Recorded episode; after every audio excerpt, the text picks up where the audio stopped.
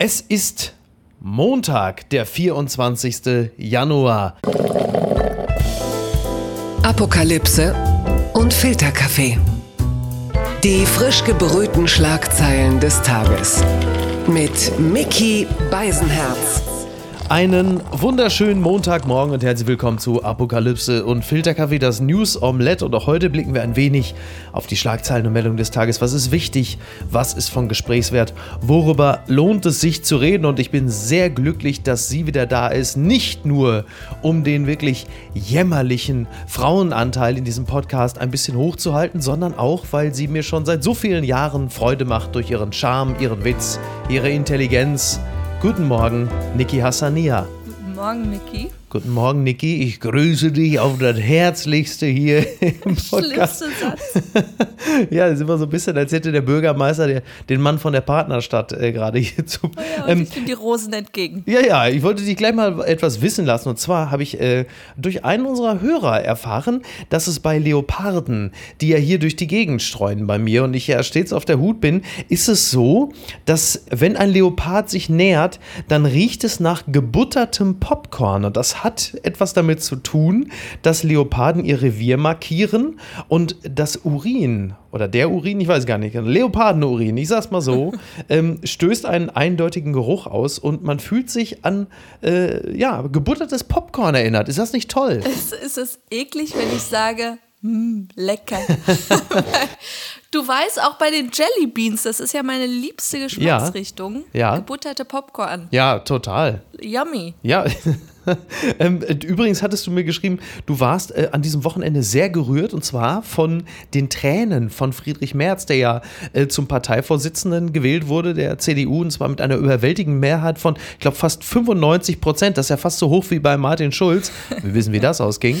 Ich muss gestehen, du weißt, ich bin kein März-Fan, Mhm. aber irgendwas passiert mit mir, wenn ich Männer sehe, die Tränen in den Augen haben. Ja. Das rührt mich dann irgendwie. Ja, er war selber ja auch gerührt, also von sich selbst.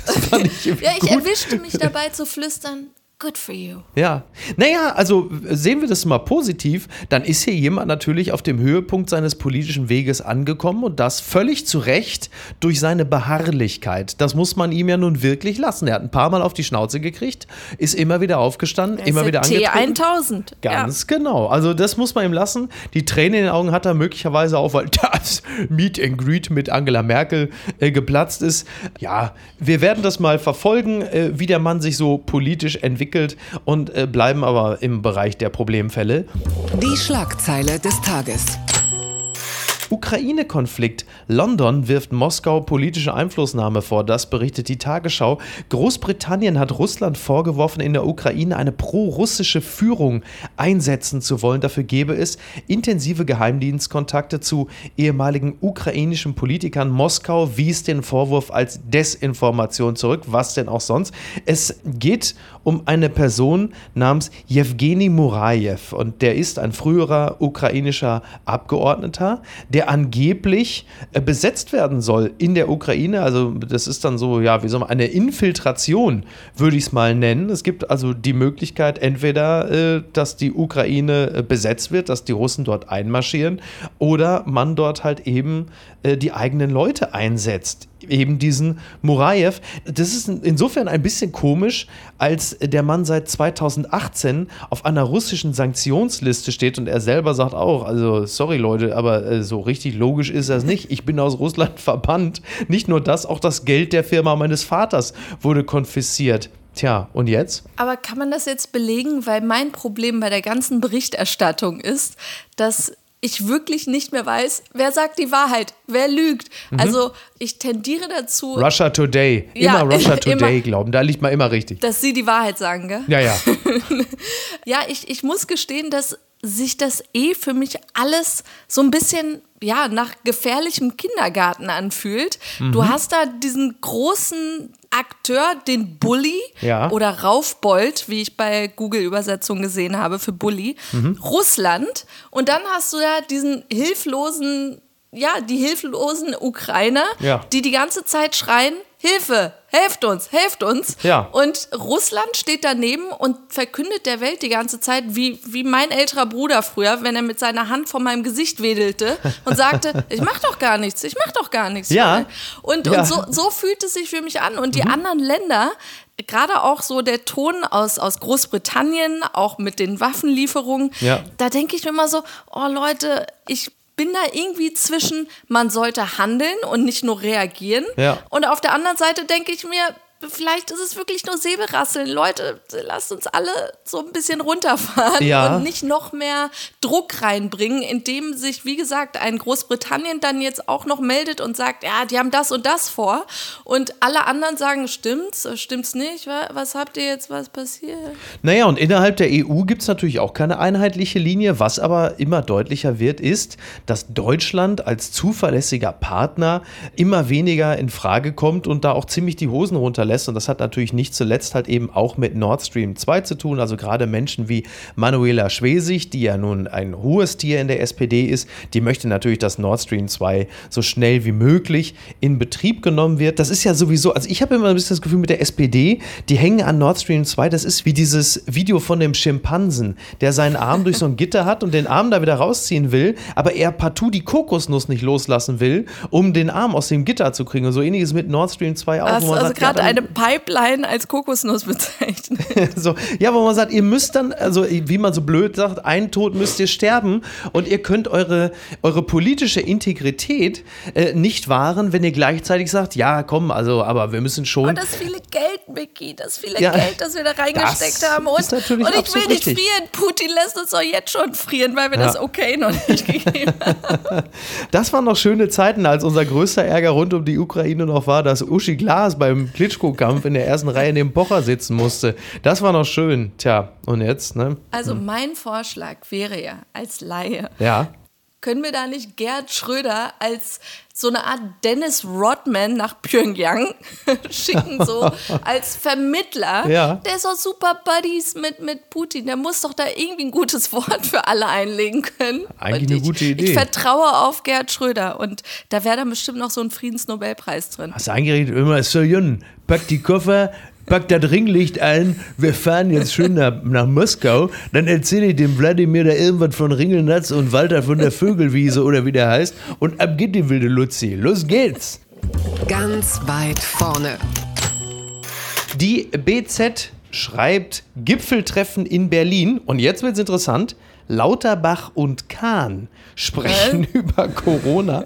Bundesgesundheitsminister Karl Lauterbach und Bayern Münchens Vorstandschef Oliver Kahn haben sich bei einem Treffen in Berlin über die aktuelle Corona-Lage ausgetauscht. Ähm, ja, äh, also da, bei der Kombi, also ich sag mal, da scheint Corona jetzt nicht mehr das Riesenproblem zu sein, wenn Lauterbach sogar Zeit hat, sich mit Olli Kahn zu treffen. Zitat, mit Oliver Kahn, also mit Oliver Kahn habe ich heute kurz, äh, also über Fußball und Corona gesprochen. Das Gespräch war sehr angenehm und spannend für mich. Ja, das ist doch klasse. Auch süß. Trotzdem bin ich immer noch kein FC Bayern-Fan, schrieb der Gesundheitsminister außerdem in dem Tweet. Also, wenn ich mir, ich stelle mir das einfach so vor, die beiden da zusammen, so Kahn, der dann neben Lauterbach, das ist ja, also das ist ja ein Gespräch, was ja eigentlich Los, gar nicht ihn. zustande kommen kann. Also Kahn guckt immer so, ja, bedeutungsschwanger in den Himmel, so, ja, der Trug ist Wahnsinn. Und Lauterbach dann immer so, ja, also das wirklich, also ganz, Impfdruck müssen wir erzeugen, Impfdruck. Ja, man ist im Tunnel. Ja, aber also, ja, aber ist vielleicht auch ein Licht irgendwo am Ende des Tunnels. Weiter, immer weiter. Ja, also, aber die Kapazitäten sind auch schon erschöpft. Eier, wir brauchen Eier. Aber kann ich nur vorwarnen, also wegen dem Cholesterinspiegel. Also du siehst, äh, äh, ja, sorry, ich habe Ja, mich ein ich wundere mich, lassen. ich wundere mich tatsächlich auch, wo er die Zeit hernimmt, äh, bei all den Dokumenten und wissenschaftlichen Der Arbeiten. Kahn meint sie jetzt, ne? Und die ganzen Studien aus Harvard, die ich noch lesen muss. Ja, und, und da denke ich mir einfach, jeder hat irgendwie, also die sollten es wie die Amerikaner machen, die ja auch für jeden Posten noch so einen Sprecher haben, Mhm. Ja. der dann diese Pressearbeit übernimmt. Und ich verstehe Ja. es, dass er das Volk aufklären will. Aber bei solchen Treffen habe ich, werde ich das Gefühl nicht los, dass Lauterbach einfach wie so bei Make-A-Wish Foundation so seinen Lieblingsstar mal treffen will. Oder So, ich, so wie schön. Ähm, äh, Lauterbach wird ab morgen morgen sowieso wieder ein bisschen mehr zu tun haben, denn morgen startet eine breite Impfkampagne mit Plakaten, Radio- und TV-Spots, die kreativer ist als die bisherigen. Und sie ist in ganz unterschiedlichen Sprachen. So wird dann äh, Karl Lauterbach auch zitiert. Also das kommt jetzt, ich, ich habe nur ein Bild gesehen vorweg äh, mit David Hasselhoff, der also sowas sagt im Sinne von, ich habe meine Freedom gefunden. Äh, und das muss, also ist natürlich ein super Testimonial, weil gerade David Hasselhoff ja dafür bekannt ist, dass er mal besonders kritisch damit umgegangen ist, was in seinen Körper tritt und was nicht.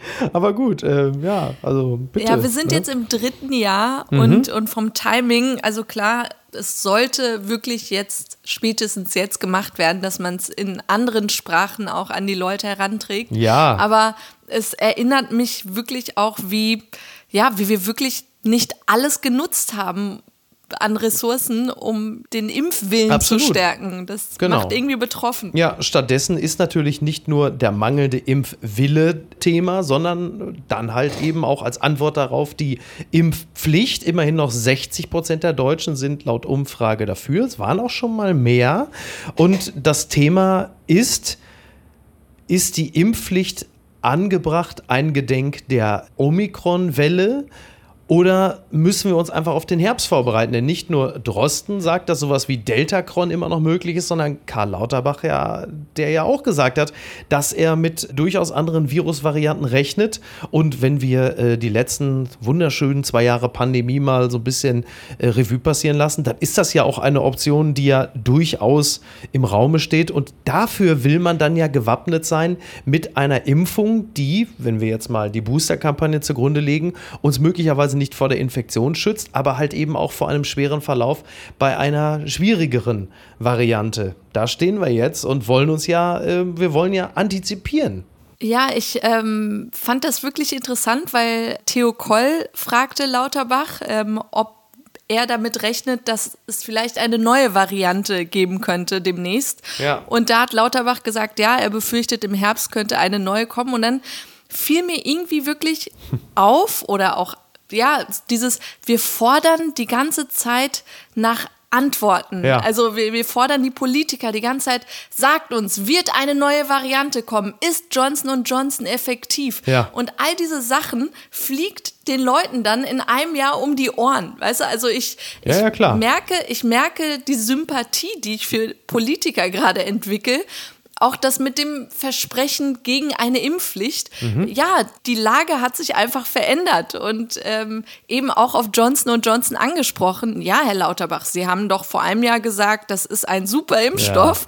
Und dann denkt man sich, ja, aber der, der wusste es damals auch nicht besser. Ja, Und absolut. die, dieser Widerspruch, dass Genau. wir jetzt schon alle antworten wollen, ungeduldig fragen.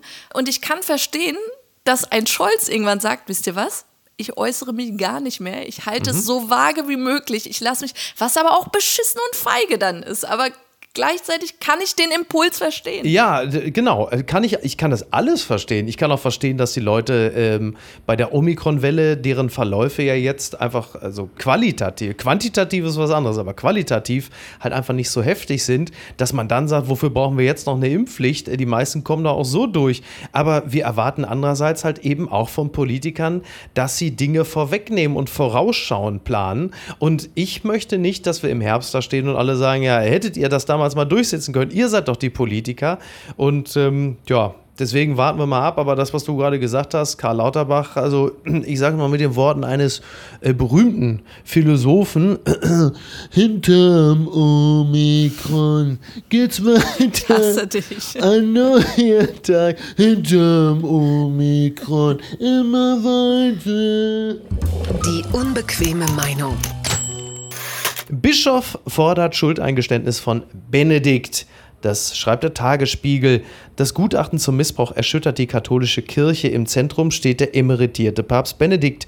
Es gibt harsche Kritik von Bischöfen wie zum Beispiel dem Aachener Bischof Helmut Dieser, der zitiert wird mit Es kann nicht dabei bleiben, dass Verantwortliche sich flüchten in Hinweise auf ihr Nichtwissen oder auf damalige andere Verhältnisse oder andere Vorgehensweisen, denn deswegen wurden doch damals Täter nicht gestoppt und Kinder weiter von ihnen missbraucht. Ja, wir haben ja schon ähm, darüber berichtet. Es gibt dieses äh, Gutachten, dieses erschütternde Gutachten und dort spielt halt eben Josef Ratzinger, also äh, Benedikt XVI., the artist, formerly known as Kardinal Josef Ratzinger, eine Rolle, der das Erzbistum München äh, von 77 bis 82 geführt hat und halt eben dort auch nicht auf äh, Missbrauch eingegangen ist. Auch Priester, die halt von des Missbrauchs äh, sich schuldig gemacht haben, die wurden dann halt einfach versetzt und das mit der Billigung oder der Unkenntnis von Ratzinger. Also es ist wirklich äh, verheerend und es ist ja auch noch nicht mal ausgeschlossen,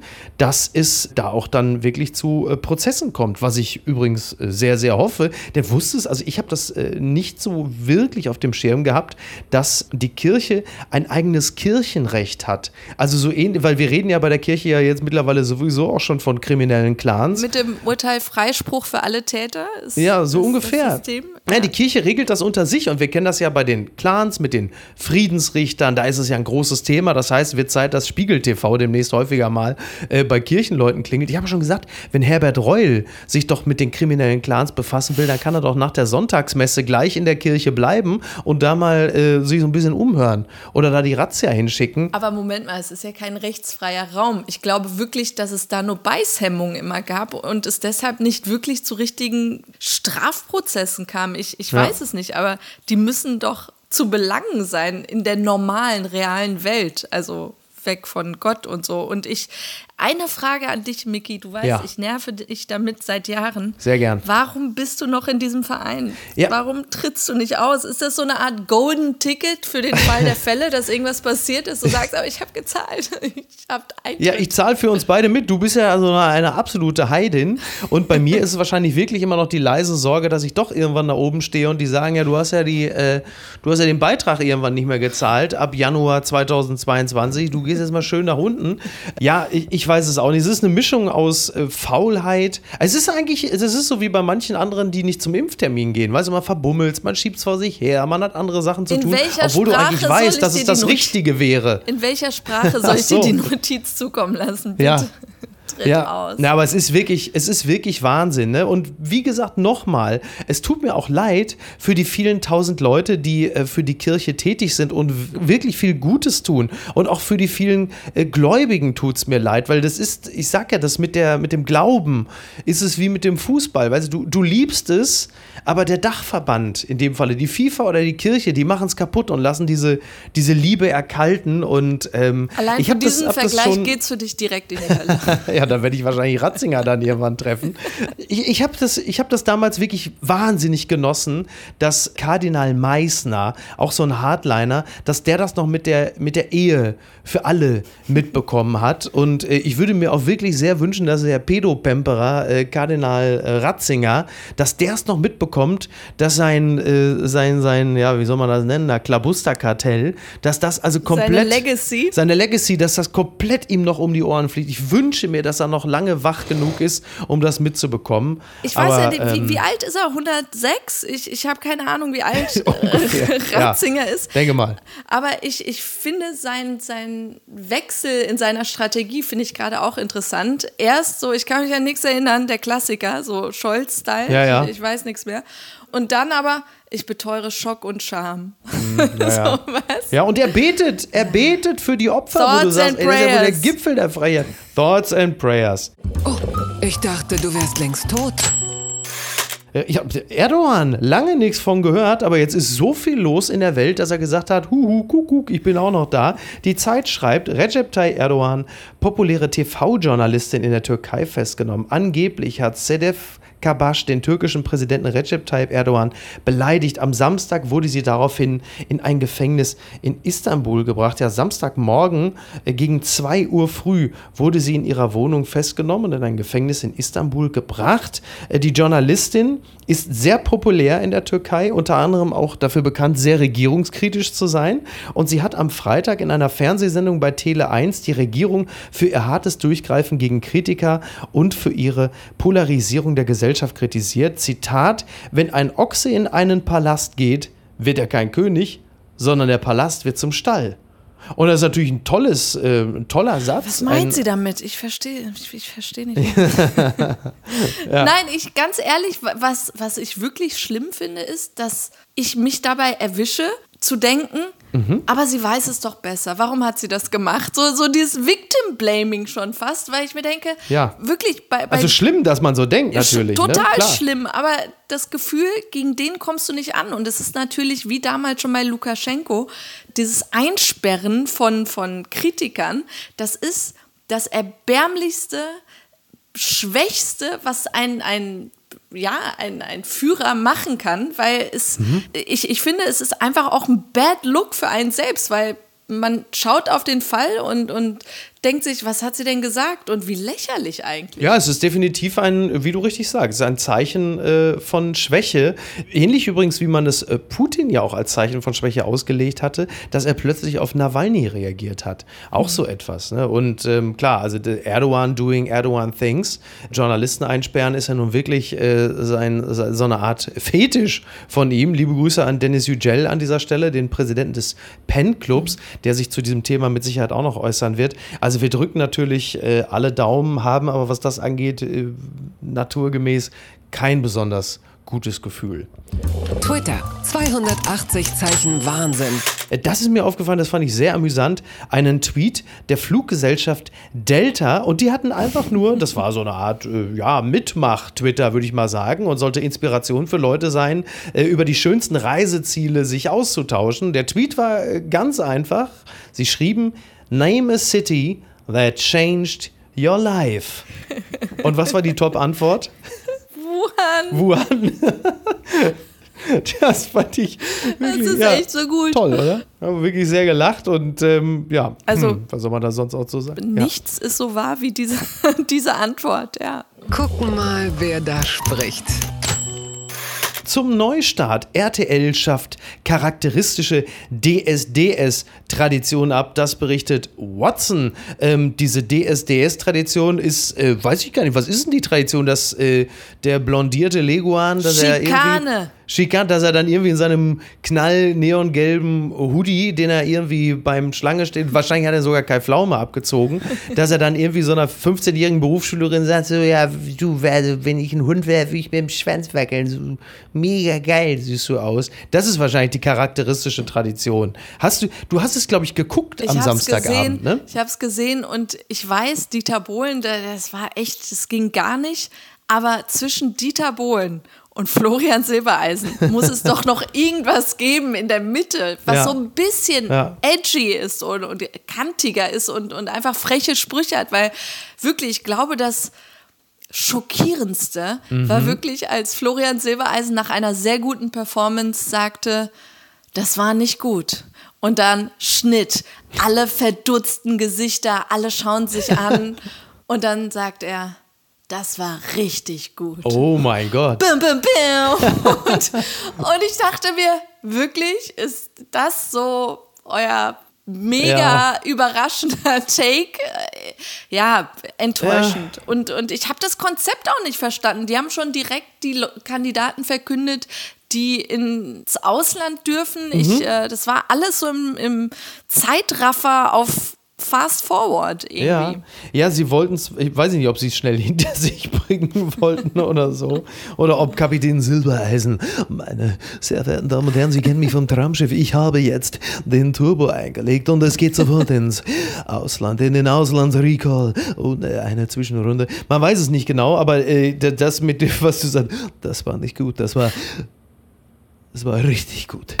Ja, Also, und ich, ich ähm, hatte bei ihm auch gehofft, dass, dass so eine so eine Metamorphose mit ihm passiert, wie damals mit Ach Maite ja? Kelly. Ja. So, dass alle dachten, sie ist so ein Sweetheart und sie wird immer nett sein zu allen Kandidaten. Mhm. Ja. Und dann war sie aber so richtig mies und gemein und nach jeder Performance, nein, also, du kommst nicht weiter. Und dachte ich so, aber, aber, aber Maite Kelly, du bist immer so nett. Und das war sie dann eben nicht. Aber Florian Silbereisen ist einfach wirklich der Sweetheart, der er ist. Ja, ist halt wahnsinnig nett. Der fängt ja jetzt auch nicht, fängt ja nicht plötzlich an, dann, wobei, wobei, so wie man solche Sender kennt, ist natürlich, wenn so in Woche drei die Quote immer noch nicht gut ist, dass dann wirklich plötzlich irgendwie, äh, dass sie ihm dann ganz neue Sachen so schreiben. Florian Aber das machen sie Kinski. dann wieder Florian Kinski. Diesmal hau ich in die, in die Fresse. Äh, diesmal hau ich in die Fresse, das werde ich dir sagen. Diesmal eher so. Leck mich doch am Arsch, du. Leck mich doch am Arsch, du. Ich, der Teufel hat eine Peitsche genommen und sie ihm in die Fresse gehauen. Also es wird interessant, wenn sie Aber du bist der Traumschiffkapitän. ja, das kannst du doch nicht. Der, äh, Silbereisen wird dann in Folge 3, wird er wie das so bei Knight Rider oder selbst äh, beim Traumschiff, dass er dann plötzlich als ein böser Zwilling auftaucht. So Vario. Vario Silbereisen. Genau. Ich bin das, meine sehr verehrten Damen und Herren, ich bin das personifizierte Böse und so wie du singst, klingt das, als hätte ich meine Eier in einem Thermomix eingeklemmt. Aber ähm, kommen wir doch lieber mal hierzu. Bitte empören Sie sich jetzt. unglückliches Timing. Weber Grill entschuldigt sich für Meatloaf-Rezept. Das zitiert der Spiegel. Es war bei Weber Grill war das das Rezept der Woche, äh, der Hackbraten vom Grill. Und das Ganze äh, war offensichtlich in den USA. Das Ganze wurde in, auf Englisch verschickt in Illy. Genau, das, das, also das vergisst man ja manchmal, weil ja die ganzen Uwes immer an dem Weber Grill stehen. Aber das Unternehmen kommt aus Palatine, Illinois. Und dort hat man dann halt natürlich E-Mails an die User, an die Kunden verschickt. Und auf Englisch gestaltet sich das Ganze dann so, dass der Hersteller von diesen Outdoor-Grills das Rezept der Woche verschickt hatte. Und das war dann halt eben die Anleitung für die Zubereitung von, ich zitiere, Barbecue Meatloaf, was halt eben auf Deutsch der Hackbraten ist. Und kurz nach dem Versand des Rezepts meldete sich Weber, Weber Grill dann ja wohl erneut bei den E-Mail-Empfängern und entschuldigte sich. Äh, ja, der Zeitpunkt war jetzt ja also etwas unglücklich gewählt, sage ich jetzt mal. Echt Barbecue. Zufall. Ja. Ja, total. Ist auch, äh, also für mich persönlich jetzt auch nicht das größte Ärgernis im Zusammenhang mit Meatloaf, denn da muss ich sagen, da habe ich am Wochenende äh, wirklich die totale Erosion erlebt. Was ich nicht wusste, was aber auch eigentlich keine große Rolle spielt jetzt in diesem Zusammenhang, ist, dass äh, Meatloaf wohl äh, Impfgegner gewesen ist und auch recht heftig das Ganze. Und es Ja, ist er hatte auch so Sachen gesagt wie, wenn ich Corona kriege und sterbe, sterbe ich eben. Ja, solche Sachen. Ja, er war ja schwer herzkrank. Er hat sich schon 2013 aus der Öffentlichkeit äh, zurückgezogen und ähm, das war mir alles nicht bewusst. Aber er ist halt jetzt verstorben und man kann durchaus mutmaßen, dass es wohl mit Corona zusammengehangen haben könnte. So, aber was du dann siehst, was du dann liest, wie sich äh, Leute äh, dazu diesem Thema äußern und plötzlich einfach auch Gags machen. Dazu, dass er ungeimpft war und verstorben ist und alle lachen und, äh, und das ist dann völlig okay. Und das, ich, ich beobachte halt das, und das ist ja nicht nur in diesem Zusammenhang so, aber gerade auch, dass es halt in bestimmten Milieus offensichtlich dann auch gefeiert wird, Witze über Meatloaf zu machen, weil der war ja schließlich Impfgegner.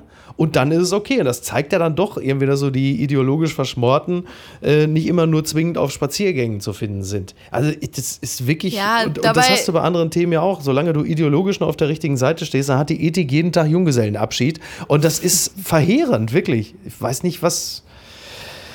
Oh Gott. Sowas kann man sich nicht ausdenken.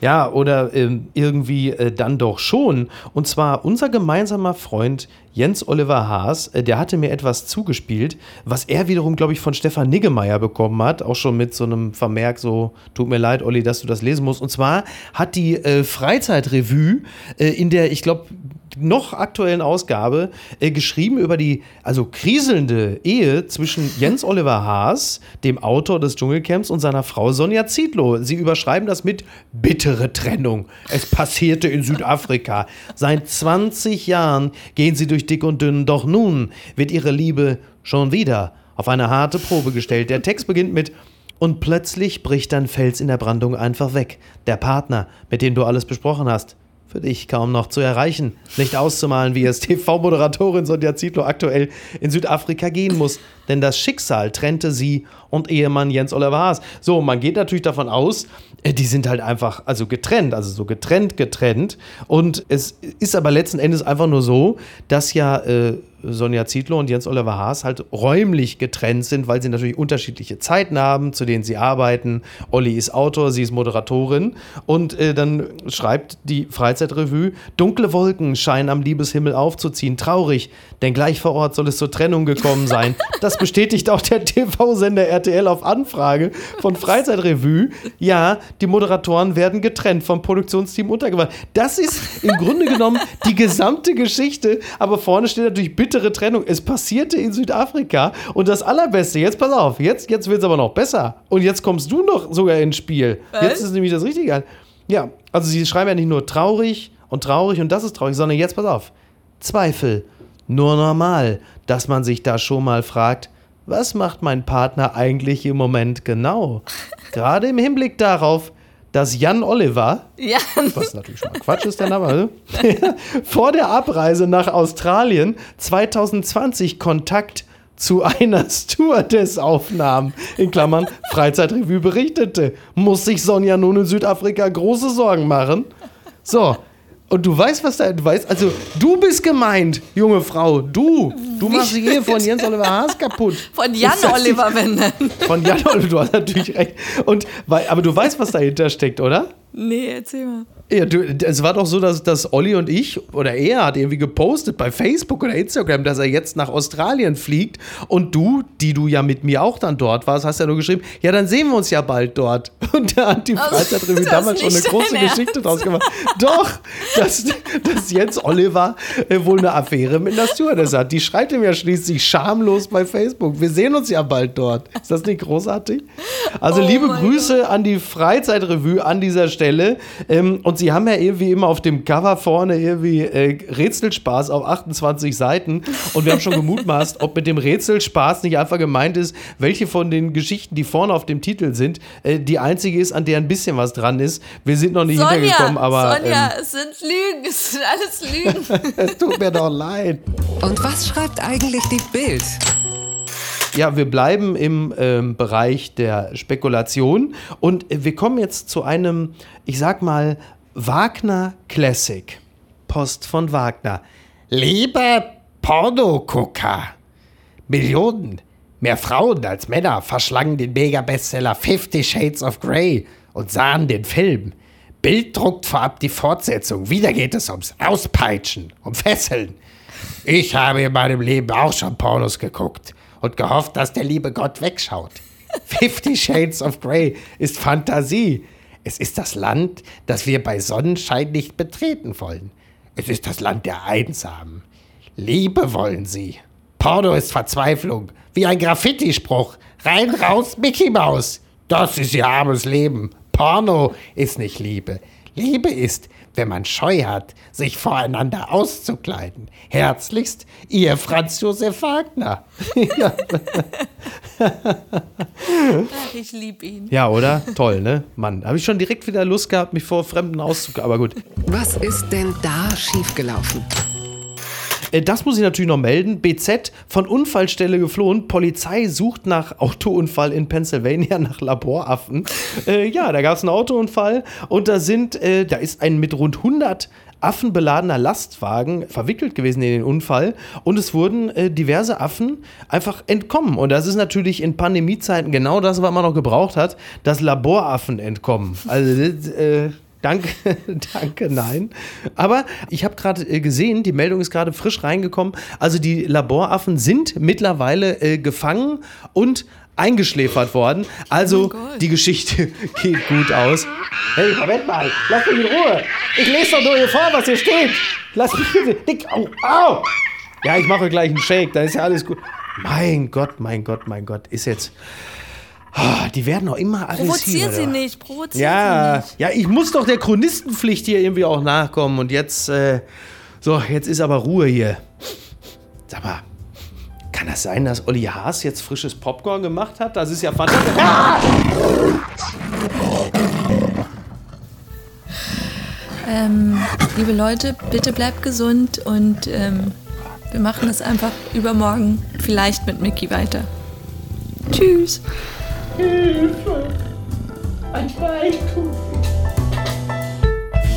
Apokalypse und Filtercafé ist eine Studio Bummens Produktion mit freundlicher Unterstützung der Florida Entertainment.